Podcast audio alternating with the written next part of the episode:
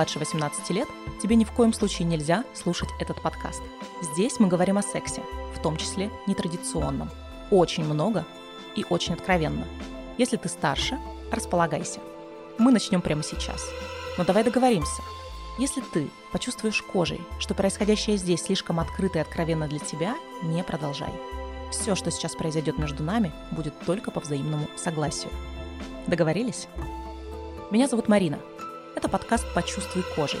Подкаст об уникальном сексуальном и чувственном опыте реальных людей.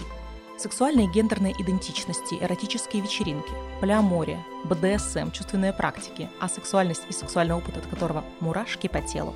Вот лишь немногий список тем, которые мы обсуждаем здесь с моими гостями.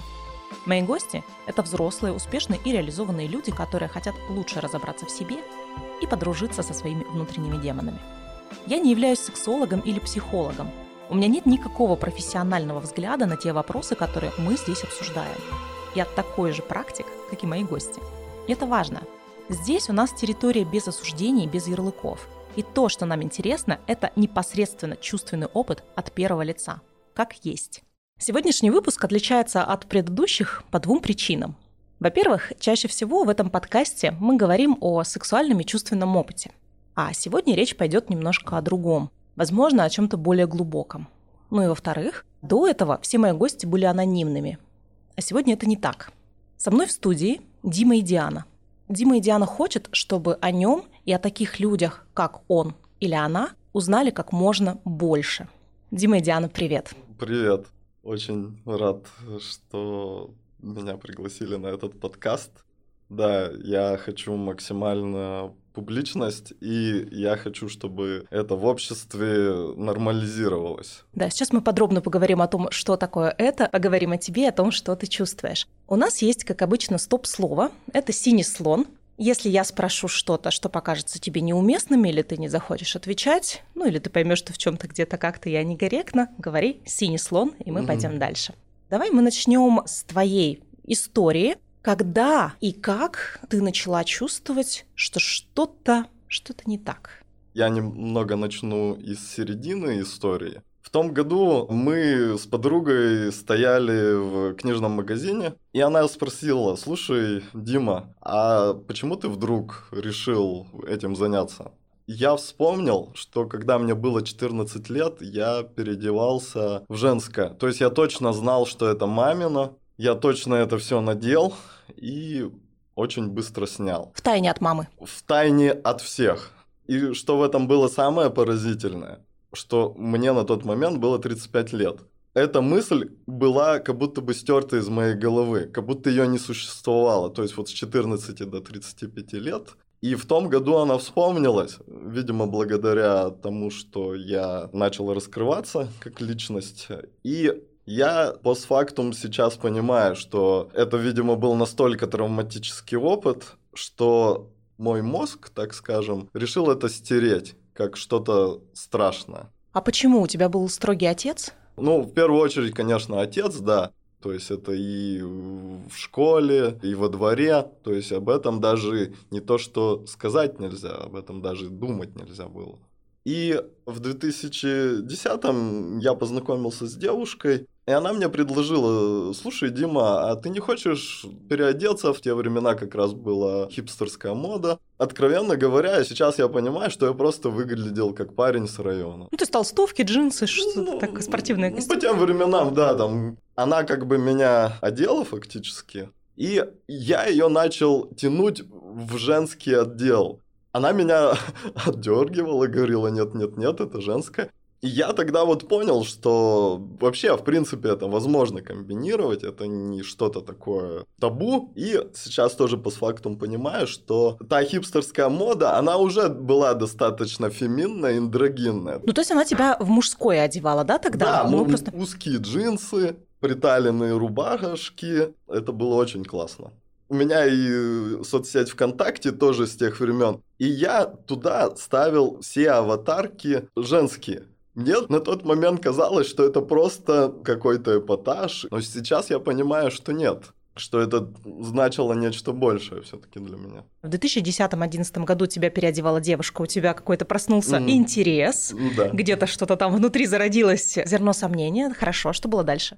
Там еще было время такое, что я все время себя ощущал аутсайдером. Тогда тиражировался такой образ супер брутальный в кино, на телевидении, Машков, Куценко и так далее меня воспринимали либо мальчиком 14 лет, а если сидеть, то что там у вас за девушка сидит э, на кресле? И это было не один, и не два, и не три раза, это было просто постоянно.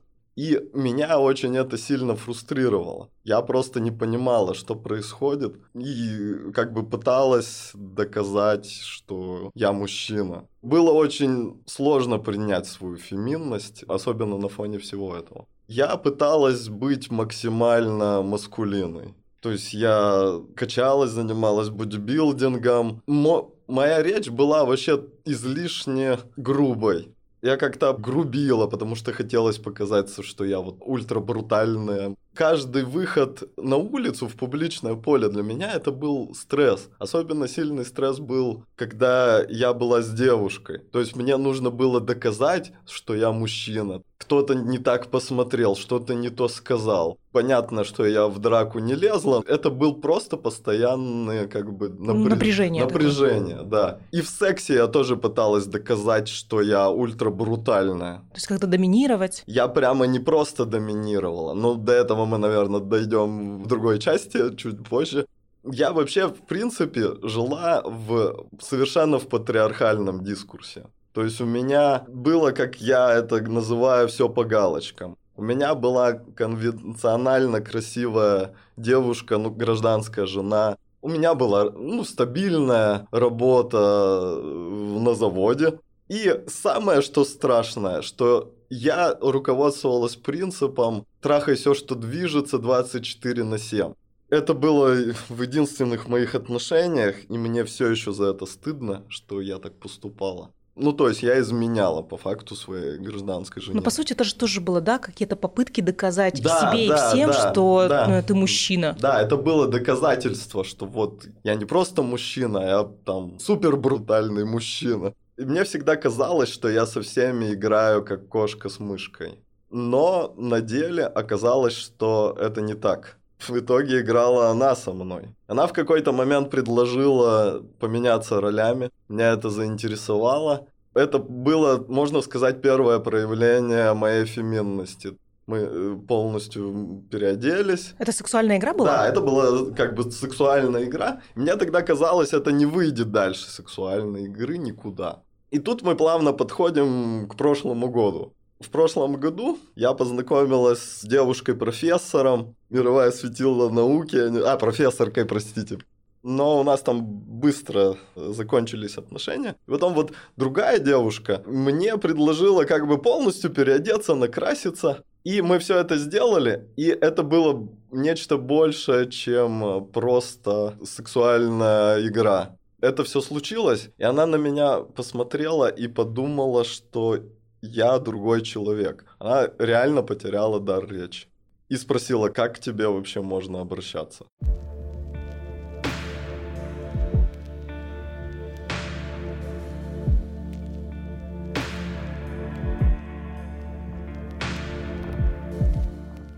Наверное, в этот момент и во мне что-то переломилось. После этого я вышла первый раз в публичное поле. Это было в Инстаграме. То есть я просто завела другой аккаунт, туда выложила в первую очередь вот эти фото, мы там немного по фото. Они получились просто, конечно, вообще какие-то нереальные. Никто не понимал даже, мужчина это или женщина. И мне захотелось не просто с Инстаграмом, а мне захотелось, в принципе, перенести это в публичное поле. И я сказал этой своей девушке, она, естественно, очень испугалась. И максимум, что у нас получилось в Перми, это ресницы и брови. Но мы планировали это все сделать в Санкт-Петербурге. Как раз тем летом мы поехали в Санкт-Петербург. Считается такой либеральный город. Должно было все хорошо. Я была в полном восторге, в предвкушении всего этого. А потом у меня случились одновременно проблемы со здоровьем, у нас отношения тоже как бы разладились. Плюс там было ужасно жарко, мы жили в каком-то отдаленном районе, проспект ветеранов, да еще где-то там на последней станции. Вообще не сильно отличался он от Перми, а даже иногда и хуже. Вот. И как-то было реально страшненько. В итоге не получилось, и я на полгода опять впала в депрессию. И вот тут настал праздник Хэллоуина. И у меня тут же, конечно, загорелась идея. Это же костюмированная вечеринка. Можно быть хоть кем. Понятно, что мужчины хотят быть Дракулой там или еще кем-то. Я захотела быть вампирой. Вампира это э, персонаж из э, кино Эд Вуд в итоге я произвела фурор там на этой вечеринке. Это фактически был мой первый выход в публичное поле вот так вот именно на люди. Ну, это была такая женственная одежда в чем-то. Это было полностью платье, прическа, макияж броский. То есть это было, да, полностью женский образ, стопроцентный. Но это тоже нельзя сказать, что это полноценный камин потому что в итоге это же просто вечеринка. Ну все, да. все одеваются... Мало ли кто как оделся да, на вечеринку. мало ли кто как оделся. Но все были в восторге и говорили, что я женщина лучше, чем там другие женщины. Я поделюсь тоже впечатлением своим. Я, э, конечно, видела биологических мужчин в женской одежде где-то э, на ТВ, где-то в интернете, но это все не так, чем когда ты видишь это вживую. И вот я была зимой на эротической вечеринке, про которую мы говорили в одном из прошлых выпусков, и там был один очень интересный персонаж, он высокий, подтянутый, ноги очень красивые, ровные, стройные, вот эти вот идеальные мужские ноги. Вот никакие красивые женские ноги не сравнятся вот с этими ровными, жилистыми, такими подтянутыми мужскими ногами. И он был в чулках, он был в пиджаке. Вот пиджак очень похож на мой смокинг. Вот, ну, на мне сейчас тоже мужской смокинг. Он длинный, чулки, каблуки были на нем надеты. И что под смокингом, я уже не помню. Там либо бюстгальтер был, либо корсет, что-то такое. Там не было ничего подложено в грудь, он был вот так только на мужское тело. И мне кажется, в этом еще больше сексуальности, чем он бы полностью вот преобразился, убрав из себя все мужское. Я смотрела на него просто, мне кажется, вот сколько раз я его видела за вечер, за ночь, я так на него и смотрела, такая, ах, какой он красивый.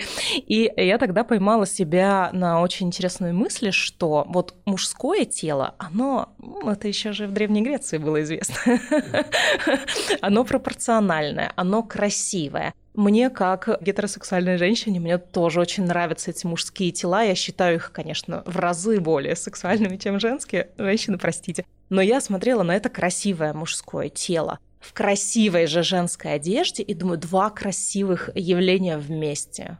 Вот это вот прекрасно. Так что да, если это было что-то такое же, я понимаю, почему ты произвела да, фурор. Да, тогда же есть один из 300 гендеров, который называется эстетик гендер имеется в виду эстетичность. Мы сейчас планируем запустить блог. У нас как раз фокус именно на этом. То есть у нас нету полной феминности. У нас в первую очередь это вот это комбо, вот этот диссонанс мускулинности и феминности. Его символизирует, на мой взгляд, вот Тимати Шамале. Не знаю, правильно ли я произношу фамилию. Ну вот у него очень тоже схожий образ. Вечеринка прошла, и э, я благополучно дальше погрузилась в свою депрессию. Состояние, когда человек просто ходит на работу, на тренировки и внешне ведет весьма благополучную жизнь. Но делать что-то нет никаких ни сил, ни желаний. При начале наших отношений я даже ходила дома в таком как бы женском сарафане, приходила домой, одевала его. Это было, конечно, очень классно. Меня девушка полностью моя поддерживала. А когда я упала в депрессию, опять все превратилось, я опять надела эту свою растянутую футболку и превратилась в мужика грустного и унылого. Я просто это воспринимала все как игру. Я просто тогда не осознавала, что это часть моей жизни, которую я просто как бы пытаюсь отодвинуть, отрицать и так далее. В итоге мы расстались с девушкой, у меня начались проблемы на работе, и я поняла, что мне больше нечего. Не то чтобы терять, Это не было как бы крик души. Я наконец-то поняла, что я могу делать все. Мне 36 лет, у меня есть какие-то возможности, меня, в принципе, ничего не держит и не ограничивает. Хотя, конечно, общество очень сильно давит. В Перми у меня очень это серьезно. То есть у меня старые друзья, коллеги по работе, которых за 10 лет накопилось достаточно много. И родственники. И вот эти три фактора меня прямо супер сильно сдерживали. То есть я боялась, что ну вот узнают, посмотрят, скажут, что будет какая-то неизвестность. Я сначала поехала в Челябинск. Меня пригласили на выставку картин. Я решила не отказываться, взяла с собой платье. И просто поехала, как обычно в моем стиле, без билета назад. Сейчас я вот тоже в Екатеринбурге и без билета назад в Пермь. Я туда приехала, и я просто спросила, а можно мне у вас здесь походить в платье? Сказала резко нет, я тебя не знаю, и лучше так не делай. В общем, мой э, э, камин не получился. Я, в общем, вернулась в Пермь. А мысль никуда, собственно говоря, не ушла. Еще через, по-моему, неделю или две меня подруга дизайнер одежды, она сказала, слушай, а пойдем сходим в гей-клуб у нас в Перми. У нас же он где-то есть. Купили платье, купили сапоги, накрасились и пошли. Я очень на самом деле боялась, потому что я пойду в клуб, и меня там кто-нибудь, возможно, оскорбит, обзовет. Я не знаю, как я среагирую. Может, мне там придется как-то отстаивать себя. Но когда я оказалась на месте, я была там такая одна. Были люди в косметике, были так различно феминно одеты, но так, чтобы типа полностью такой образ не было ни у кого. Тут я получила просто шквал э, каких-то одобрений. Ко мне подходили люди, говорили, я хочу так же. Я спрашивала, почему, собственно говоря, нет, здесь же такое место. Совсем другая атмосфера, то есть это совсем противоположная атмосфера обычному клубу, какая-то атмосфера принятия. В общем, очень классно. Я была в восторге. В итоге я все-таки это оскорбление в какой-то мере получила. Периодически у нас, как мы их называем, бывают в этом клубе альфачи. То есть это непонятные мужчины непонятной внешности, непонятной фигуры, но которые думают, что они реально альфа-самцы. А что они делают в гей-клубе? Вот это вопрос. Они иногда еще оскорбляют и говорят, что ты пидор и ты пидор. Им говорят, ну извините, вы в гей-клубе. Логично, что здесь есть гомосексуалисты, но их уровень интеллекта, видимо, не позволяет им это как бы... Отрефлексировать, да. Отрефлексировать, да-да-да. И вот он мне говорит такой, проходи, проходи, пидорюга. И это было просто поразительно. У меня была ровно обратная реакция. То есть я совершенно никак не придала этому никакого значения. Меня это, ну, позабавило. И тут, видимо, в моей психологии тоже что-то изменилось, и я как бы навсегда в этом плане переключилась. В общем, да, это был очень классный опыт. Но все еще не полноценный камин Ну да, это все еще необычная жизнь, не просто да. люди. Да, да, да. И мы подходим вот к самому каминг -ауту. Эта потребность, она, естественно, никуда не ушла. И я в итоге познакомилась с девушкой. Это было просто пятница. И меня позвали на ночной фестиваль музыки сюда, к вам в Екатеринбург. Я просто, сидя на работе, покупаю билеты и сажусь на поезд. Я не знала эту девушку, я не знала, что со мной будет. Девушка меня встретила, мы прогулялись, дошли до нее, и тут я, набравшись наглости, говорю ей, слушай, Маша, а ты не против, если я надену платье? А она, в принципе, как бы феминистских взглядов, она говорит, да, конечно, в чем хочешь вообще, вообще без проблем.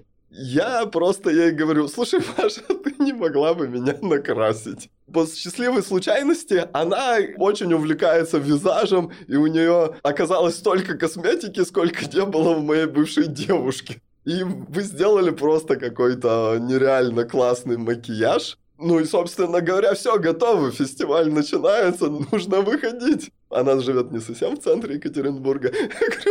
Здесь нет, пиздят. Теперь, конечно, типа, слово отпиздят у меня коронное слово. В принципе, лексикона.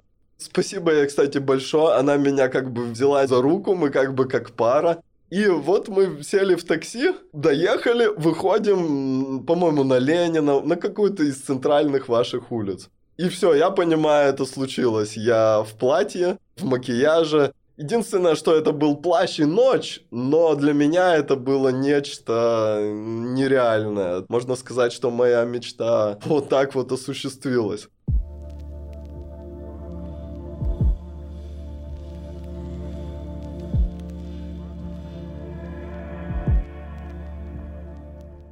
Мы пришли на первый концерт, там выступали какие-то рокеры. Я думаю, ну все, сейчас я точно отпиздю. Но с другой стороны, вот так вот рокеры, даже вот я помню, во времена моего детства, в 90-е, у них были накрашенные ногти черным цветом тоже, да, у них был маникюр, у них какая-то такая боевая раскраска специфическая какая-то тоже была, так что, может быть, рокеры-то как раз из-за своего могли принять. Так в том-то и дело, да, так и вообще направление глэм-рока, да. оно вообще Да-да-да. ультрафеминное. Фредди Меркури там, и, ну и так далее. Вообще первые сценические проявления как раз андрогинности, они у рокеров Да-да-да. и были. Я просто стояла там и слушала музыку, и все было хорошо. Я просто поразилась, думаю, ну и отлично. Потом этот концерт закончился, мы пошли на следующий концерт. Вот так вот там в итоге было четыре концерта. На шансон не ходили? А, Нет, на шансон, я не знаю, видимо, не застали. Это было вот начало июня, это были еще такие белые ночи. В общем, все концерты в итоге кончились. Я была просто в восторге, это было очень классно. Это еще было полбеды. Потом мы зашли просто в какую-то обычную шашлычную. Там было человек 15. Мы зашли туда, и в этот момент я поняла, что все 15 человек смотрят на меня. В общем, мы не выдержали этого внимания, не стали дожидаться еды и все-таки ушли домой. Вот первый мой каминг был можно сказать, такой. Ну, где-то внутри уже вот эти вот... Да, э, да, да, да, да. То есть это... Я это все-таки сделала. Да, для, для меня это было... Да, да, да, то есть это, можно сказать, ждала этого все 36 лет. То есть ты сейчас носишь женскую одежду в повседневной жизни? Да, я ношу женскую одежду в повседневной жизни с единственным ограничением работа. Вообще в любые места хожу в женской одежде. Либо комбинирую одежду. Как бы я все еще в поиске того самого эстетичного образа, потому что я понимаю, что я не Том Форд, и я не могу так сразу же там стать иконой стиля, но у меня просто творческая потребность в этом есть. В итоге вот эта подруга Маша приехала ко мне в Пермь, а я как бы в Перми все еще боялась э, выходить, и мы там были в одном из ну, таких, так скажем, хипстерских мест Перми. Это было одновременно и выставка, и секонд-хенд, и дискотека, и т.д. и т.д. И я просто сидела, я была в очень красивом мужском луке, это было очень классно, но я была очень грустная. Ну кто меня здесь отпиздит, я думала. Ну почему я не одела платье? И на следующий день мы пошли в музей современного искусства Пермь, и я подумала, ну все, хватит, я больше не могу. Узнают и узнают, мне просто все равно уже.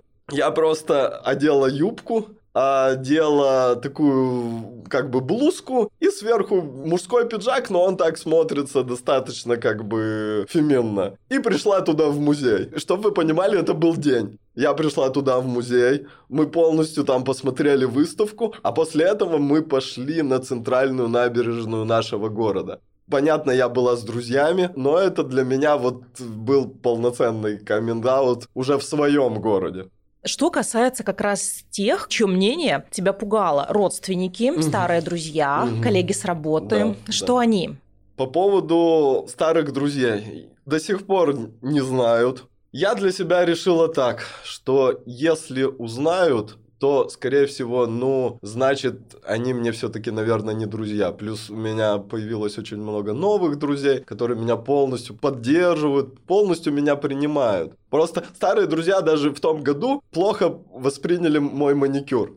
По поводу родных. То есть я уже ходила по городу, А от родных мне все еще приходилось скрывать. И это было почти как 19 лет. То есть иногда приходилось выходить из дома и в коридоре фактически переодеваться. В общем, я запустила блог, и у меня была первая фотосессия. Мне сделали профессиональный супер крутой мейкап. И мы отснялись, все, фотосессия прошла, и я просто подумала, ну, сколько это еще может продолжаться? Что, куда? Я пойду куда-то в торговый центр, смою мейкап, приду домой. А я не хотела его смывать. И в итоге я просто пришла домой и сказала маме, что, слушай, мам, ты не удивляйся, если я буду в мейкапе, в женских вещах. Это как бы совершенно нормально. Сначала она восприняла это, так скажем, нормально. Она сказала, ну, в принципе, ты... Я просто еще политактивистка. ну, ты, в принципе, против общества. Хотя я не считаю, что мы против общества. В общем, я была тоже в какой-то мере счастлива, потому что, ну, значит, меня приняли. Но потом, конечно, видимо, мама что-то там переосмыслила. И у меня была следующая фотосессия. И я просто выходила из дома в платье. И она в этот момент нарушила мои личные границы, она меня стала снимать. С таким подходом, что ты же как бы хочешь сниматься, почему мне тебя нельзя снимать? И там было в максимально неприглядном виде все это выглядело. И отправила все эти фотографии моему родному брату, он тогда еще это не знал. И мне брат просто пишет там миллион сообщений в мессенджер. Просто пришлось его заблокировать, и, к сожалению, сейчас я вот с братом не общаюсь, потому что, ну, пока что не нахожу как-то общего языка, потому что он находится в патриархальном дискурсе, я нахожусь в феминистическом. И вообще, в принципе, мужская идентичность, она очень хрупкая. Потому что если там девушки давно уже себе отвоевали все возможные права на брюки, на джинсы, на любые мужские аксессуары, отсутствие косметики и так далее, то мужчины даже на Западе, понятно, есть какие-то попытки, но вот как бы в большей части любая там деталь, там, не знаю, кольцо, маникюр, что-то еще, там какая-то минимальная косметика, сразу же разрушает мужскую идентичность. Тут же ты перестаешь быть мужчиной, начинаешь быть пидорасом. Была такая история. Мы как-то выбирали кафе для празднования дня рождения моему бывшему мужчине. Были в одном кафе, где сомелье, парень такой эффектный, красивый, стильный, он был с маникюром.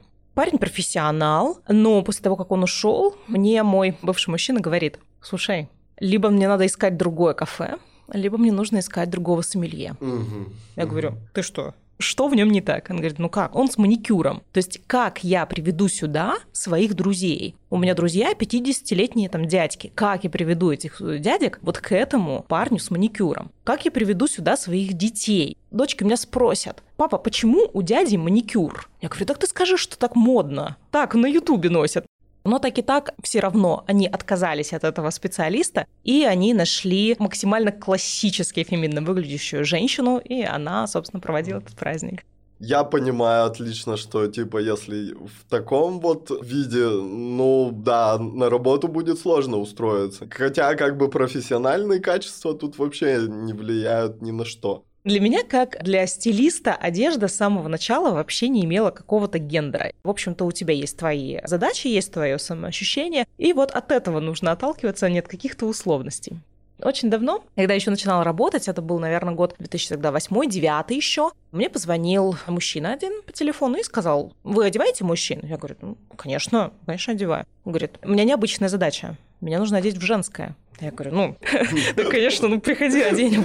Какой вопрос? Ну, то есть, какая, собственная разница у человека, какая задача, в то и одеваем. Ну, все, я помогла тогда человеку, он очень боялся, очень переживал, очень стеснялся. Ну, понятное да, дело, что... Да, я понимаю. Да-да-да, вот все эти чувства, которые ты сейчас описываешь, да, столкнулась с этим еще тогда, 2008-2009 всегда в работе я готова обращаться, например, к мужским отделам для женщин и к женским отделам для мужчин. То есть вот если женщину мы приводим в мужской отдел, бывает для размеров, когда у женщины высокий рост или нестандартная фигура такой по мужскому типу, или для стиля, вот как я, например, тоже я люблю мужские рубашки, мужские пиджаки очень люблю, потому что это выглядит классно, это выглядит стильно. Более того, я, например, себя очень сексуально ощущаю в какой-то мужской одежде, в сочетании с чем-то женственным. Например, когда на мне вот мужской пиджак, и он надет с корсетом, или я украшаю, дополняю это все украшениями. Иногда женщины на отрез отказываются. Женщина, например, с нестандартным размером ноги, 41-м, когда я говорю, так пойдем в мужской отдел. Мы зачем будем мучиться искать эти женские кроссовки 41 размера? Так пойдем в мужской. Там есть эти размеры, полно.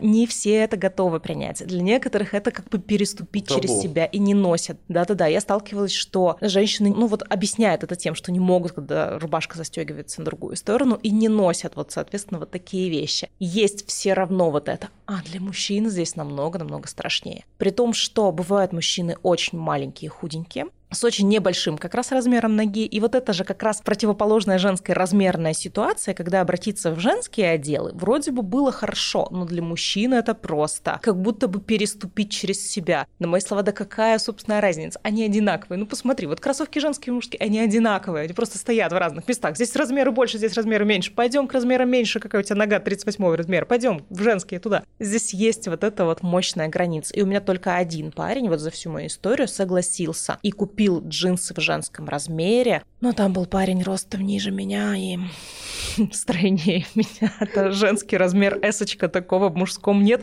и ему больше некуда было деваться. Ну вот, то есть вот к одежде есть такое. Получается, да, ты сказала, что достаточно часто была депрессия, да, а вот когда ты открыла все это в себе, когда разрешила себе носить женскую одежду публично, как изменилось твое психологическое состояние? Очень сильно изменилось. Я все еще нахожусь в какой-то такой состоянии эйфории. Для меня, конечно, это тоже очень сложно. Я точно не в депрессии. Возможно, в гипермании, но, возможно, и нет, потому что гипермания не длится так долго. То есть это уже с апреля по текущий момент. Я как бы поняла, что ограничений нет. И на самом деле вот эти все рамки, по большей части, они кажутся. В реакции людей мне казалось, что она будет действительно негативная. Но мой опыт говорит о том, что больше даже поддержки. Негатива почти нет, то есть либо минимальный, либо просто какой-то сарказм, не более того. Для меня, конечно, сложно справиться, потому что я достаточно интровертный человек, достаточно замкнутый, а тут такое большое как бы внимание, так много событий. Мне кажется, что я сейчас живу, как будто пытаюсь прожить все вот эти 36 лет, что-то наверстать. Вот какое-то такое психологическое состояние. Тут, наверное, дурацкое сравнение, но нам же реально кажется, что на нас слишком много внимания обращают, и как mm-hmm. будто бы всем до нас дело есть. Но на самом деле, даже если они посмотрели, но дело людям есть до себя прежде всего. Особенно в крупных городах, где у нас такой гигантский там темп жизни и все такое. Я как-то пошла от косметолога, у меня было красное лицо в таких, в белых точках. То есть я выглядела как человек реально с какой-то кожной болезнью. Вся красная, замазанная чем-то белым. И казалось бы, вот в такой одежде ты села в машину и быстро домой, никому не показывайся. Ну, а у меня дела. Я думаю, а что я буду откладывать? Я поехала, машину заправила, продукты купила, какие-то свои личные дела сделала, езжу такая по городу, и никто на меня не смотрит. Людям вообще плевать. Белые точки у меня на лице, не белые точки у меня на лице. Да какая разница? Ну, вот то есть внимания было ничуть не больше, чем обычно.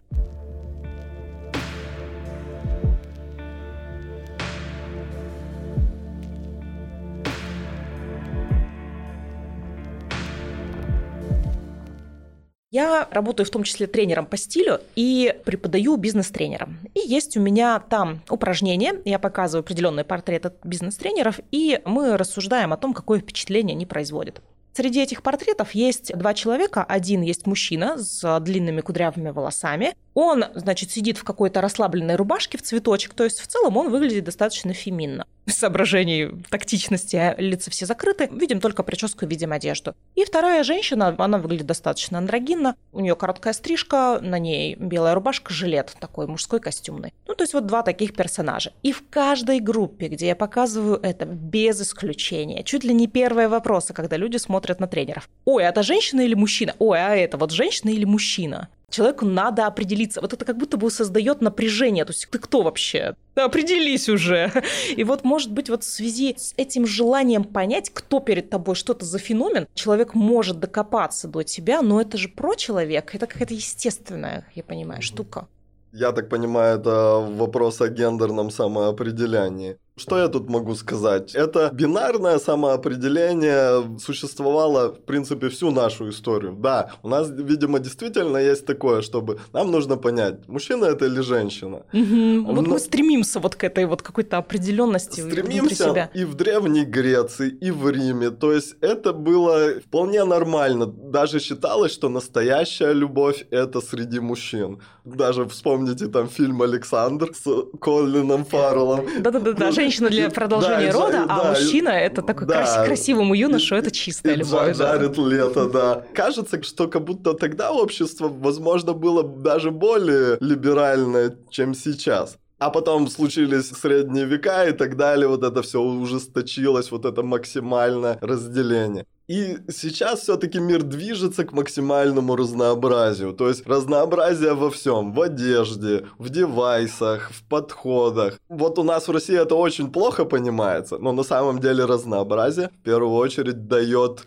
рост чем больше разнообразия, тем больше креативность. Чем больше креативность, тем больше желания творить. Никого не удивляет, что глава Apple открытый гомосексуалист. Да и вообще, гомосексуальность давно выведена из патологии. Это просто mm-hmm. вариант нормы. И мы просто сейчас находимся на следующем этапе, когда гендер тоже перестает быть бинарным. То есть человек вправе самоопределиться, какой у него гендер. Понятно, что очень просто, когда ты родился, скажем, мужчиной, и психологически ты ощущаешь себя мужчиной. Но если ты родился мужчиной, а психологически ты ощущаешь себя полностью женщиной, это вполне тоже доказанные вещи. На самом деле, некоторые святые православной церкви потом, когда умирали, оказывалось, что они другого пола. Я сейчас не помню, какой точно проповедник, но он оказался женщиной. Хотя он как бы всегда проповедовал как мужчина. Что делать этим людям? Их же нельзя просто исключить из общества. Понятно, что это долгое время маргинализировалось, извините, стигматизировалось и так далее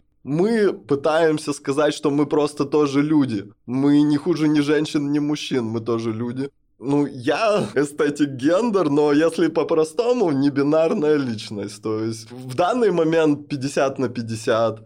У меня было совсем другое состояние, какое-то более плохое. Мне казалось, что 70 на 30 в пользу женщины. По поводу вообще трансгендерности изменения пола, это прямо очень серьезный процесс. Конкретно мой случай, мне очень нравится мое мужское накачанное тело. Я считаю, что в нем и есть какие-то очень много феминных качеств. И лицо, и прическа, и так далее. Я очень рада, что у меня не возникает такого, в принципе, вопроса о трансгендерном переходе. Что значит быть небинарным? Как это вообще внутри ощущается? Что это, это внутри ощущается так, что в какой-то момент Чаще, конечно, зависит от обстоятельств или о каких-то мыслях. Иногда это связано с интимной сферой ты как-то себя ощущаешь по-женски, женственно, готова, в принципе, выполнять женскую роль. И не потому, что ты как бы прогибаешься под обстоятельства. Если честно, я бы сказала, что мой камин и так далее, это очень много на самом деле требует смелости. Просто иногда на остановке, просто в каком-то общественном пространстве иногда кажется, что я девушка и... Не знаю, просто молчу, и у меня просто такое ощущение внутри. Понятно, на работе мне все еще приходится в какой-то мере играть вот эту вот ультра мужскую роль, поддерживать какие-то эти мужские разговоры, которые по большому счету не очень мне интересны.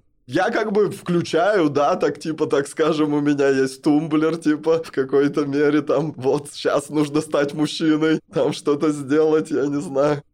Давай поговорим с тобой про секс. Mm-hmm. Ты сказала, что для тебя вот, ну, в основном твоя идентичность проявляется в интимных отношениях. Ты встречаешься с девушками. Да, то есть у меня нету гомосексуального опыта, в принципе.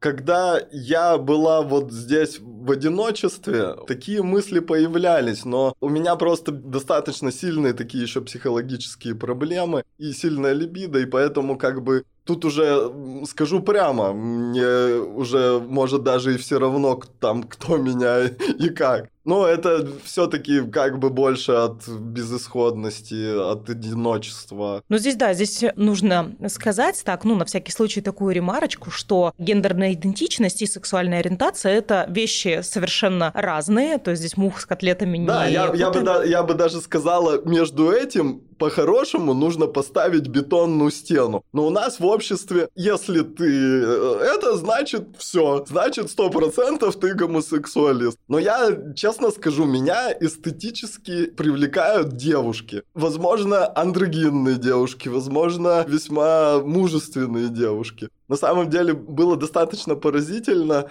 Мы вот с моей бывшей девушкой встретились, гуляли, и мы зашли просто в примерочную. Я была в мужском. Мы просто стояли вот так вот у зеркала.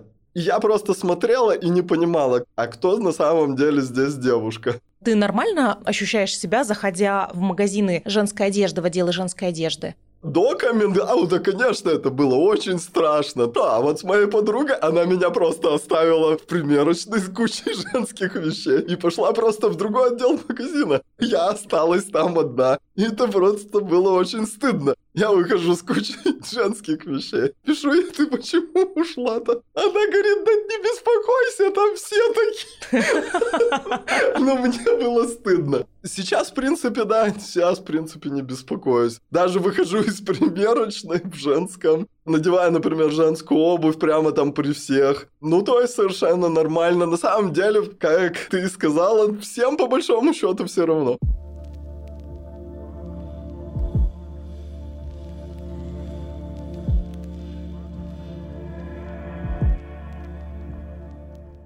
Ты писала про дереализацию. Да. Вот давай вот про да, это, что очень интересно. Дереализация, я немного объясню, это отделение, так скажем, разума от тела.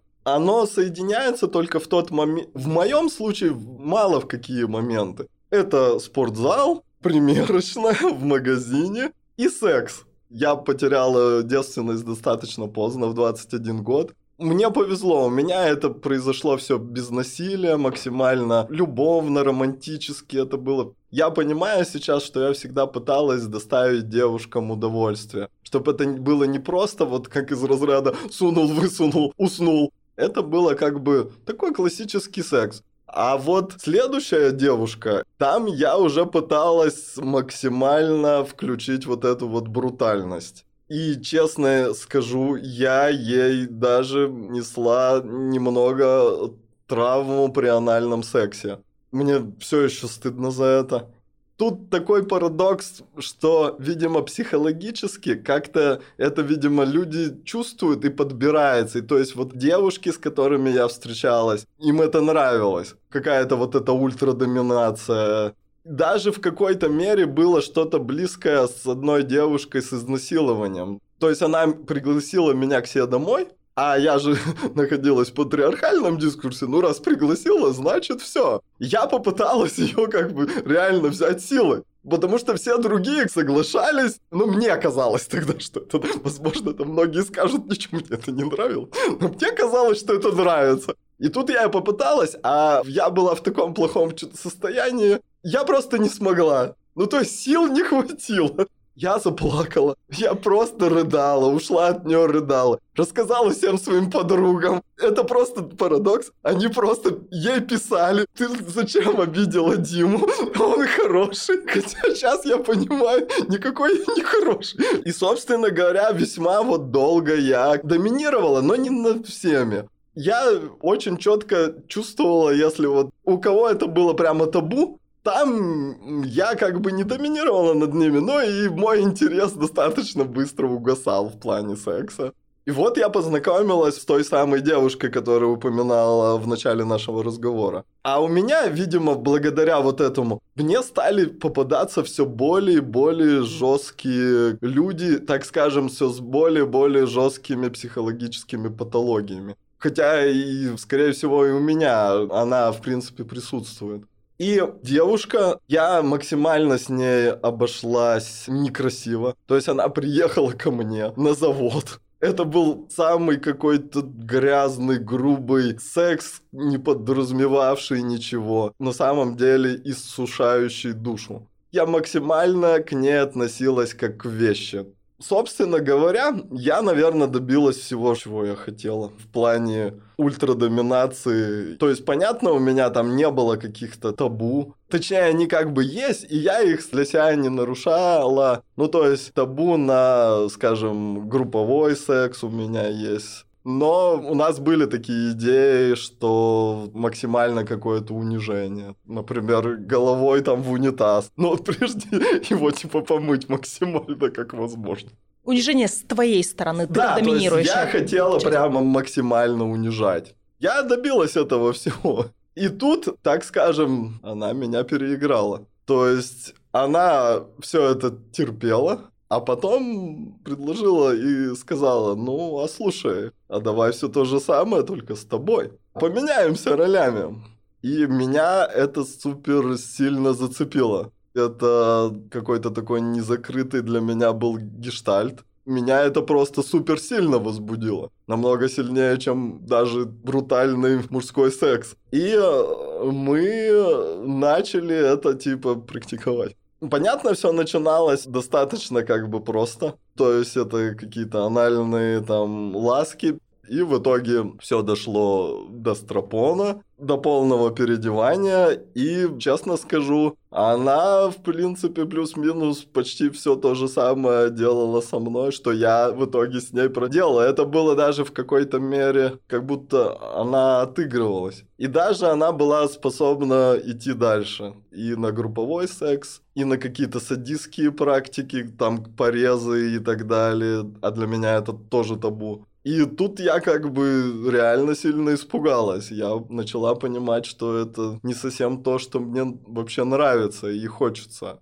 И меня еще стало пугать, что это стало выходить за рамки... Я же пыталась это капсулировать. Я же не знала, что во мне эта феминная часть, она как бы в принципе есть. А я пыталась это капсулировать только в рамках секса. А она позволяла себе и в публичном поле меня и шлепать, шеймить и так далее. Вести со мной вот как с девушкой, ну, которую абьюзят девушку. И то есть эти отношения переросли из абьюза я ее в абьюз меня. И я не знаю, можно ли это назвать любовью, но я стал от нее зависима. И в итоге она со мной рассталась, и я это весьма тяжело пережила. Она просто даже хотела меня настолько, типа, избивать, чтобы оставались синяки. Я этого не хотела. Но она пыталась это делать. Мне было одновременно и страшно, но и одновременно вот этот страх, как будто он тоже заводил. И в итоге вот мы простречались так три года, расстались. И я снова попыталась стать мужчиной познакомилась с девушкой и опять попыталась построить в кавычках нормальные отношения. Я как бы рассказала об вот этом, о своем опыте. Моя вот новая уже девушка купила мне женское белье. Один раз мы его одели. Но я ей на самом деле почти ничего не дала сделать, так немножко себя пошлепать. Буквально по одной фразе она сказала, я не потяну. Просто в нашем поколении проблема в том, что нету культуры диалога. Потому что считается, что все все как будто бы сами всего понимают. Начали встречаться, значит отношения, начали жить, потом, оказывается, 40 лет, никто не понимает, что я делаю в этом браке, и вообще я чего-то не того там хотела к 40 годам. И вот на эти три года я опять превратилась в гетеросексуального мужчину. Но в чем тут был парадокс? В том, что моя потребность причинять боль, страдания в сексе ушла я поняла, что я могу доставлять своей девушке просто любовь, счастье, и это может быть страстно, но не обязательно это должно быть как-то грубо, нарочито, с какими-то такими этими хардкор-практиками и так далее. А как сейчас у тебя? То есть ты пришла вот к такому спокойному, более размеренному сексу, это... где есть уважение партнеров и... Это в мужской роли, когда mm-hmm. я выступаю. А как в женской? А в женской, вот я как раз обещала рассказать вот об этой девушке-профессор. Мы познакомились, это очень так быстро все закрутилось. Мы начали ходить на выставки, на кино Бергмана, и это были очень такие для меня интересные отношения. Но они очень быстро так перешли в разряд, я не знаю даже, как это сказать, можно сказать, наверное, эскорта. Сначала начала дарить мне просто подарки, а потом подарки такие, которые я не могу подарить в ответ. Я как бы стала от этого отказываться. Я стала чувствовать себя вещью в ее руках. Происходит секс, у меня нет потенции, а она говорит, да мне все равно, ты просто лежи, путь красивый, а я тут и сама как бы все сделаю с вибратором, сама получу удовольствие просто лежа на тебе. Я в этот момент, конечно, чувствовала себя совершенно как вещь, все кончилось тем, что она просто сказала, слушай, бросай эту свою работу непонятную и переезжаем в Питер. Будешь просто моей содержанкой. Вот э, по поводу секса не отвлекаюсь. На самом деле, можно сказать, она меня изнасиловала. У нас произошел секс. Я, как говорится, отстрелялась, упала без сил. И в этот момент она без моего согласия руками, пальцами изнасиловала меня в анал. Это все кончилось тем, что я просто была в слезах, меня просто всю трясло. Она начала спрашивать, все ли со мной хорошо. Я, конечно, говорила ей, что все со мной хорошо, на самом деле не все было со мной хорошо, и я просто не могла ей в этом признаться, потому что вот-вот-вот наше поколение, никто ничего не спрашивает это как бы 50 на 50. То есть я на самом деле как бы хочу, но все-таки это должно быть по моему согласию, а не так. В итоге я как бы испугалась. Ну, что тут поразительно, вот с этой, с той самой девушкой андрогинной я, типа, начала общаться, и там был совершенно другой подход. Она ко мне совершенно душевно относилась, мы как-то сразу сошлись, она мне рассказывала, тоже у нее такая очень тяжелая жизнь, ее насиловали реально. Я ей очень сопереживала. Она на самом деле не знала, что я в том числе и женщина. Сначала мы как бы просто познакомились, как обычно гетеросексуальная пара, но потом, конечно, все раскрылось по итогу. И я ей сказала, я хочу, чтобы ты надо мной прямо доминировал, чтобы это было достаточно грубо. Эта потребность, она, короче, никуда на самом деле не ушла. А у нее такого опыта не было, и она это как бы, да, попыталась сделать. Но потом в процессе она мне сказала, ну слушай, Дима, а это же не обязательно должно быть так грубо, нарочито и так далее. Ну, я, да, буду над тобой доминировать со стропоном, но это будет все-таки как часть любви. Вот сейчас мы расстались, и у меня вот эта вот сфера, она как бы опять возвращается, и мне опять хочется что-то такого грубого. Вот сейчас вот как-то вот так. Дима и Диана, спасибо вам за разговор, за кучу историй, за этот каминг за смелость, да, за решительность и за то, что ты готова принимать себя и нести все это в люди.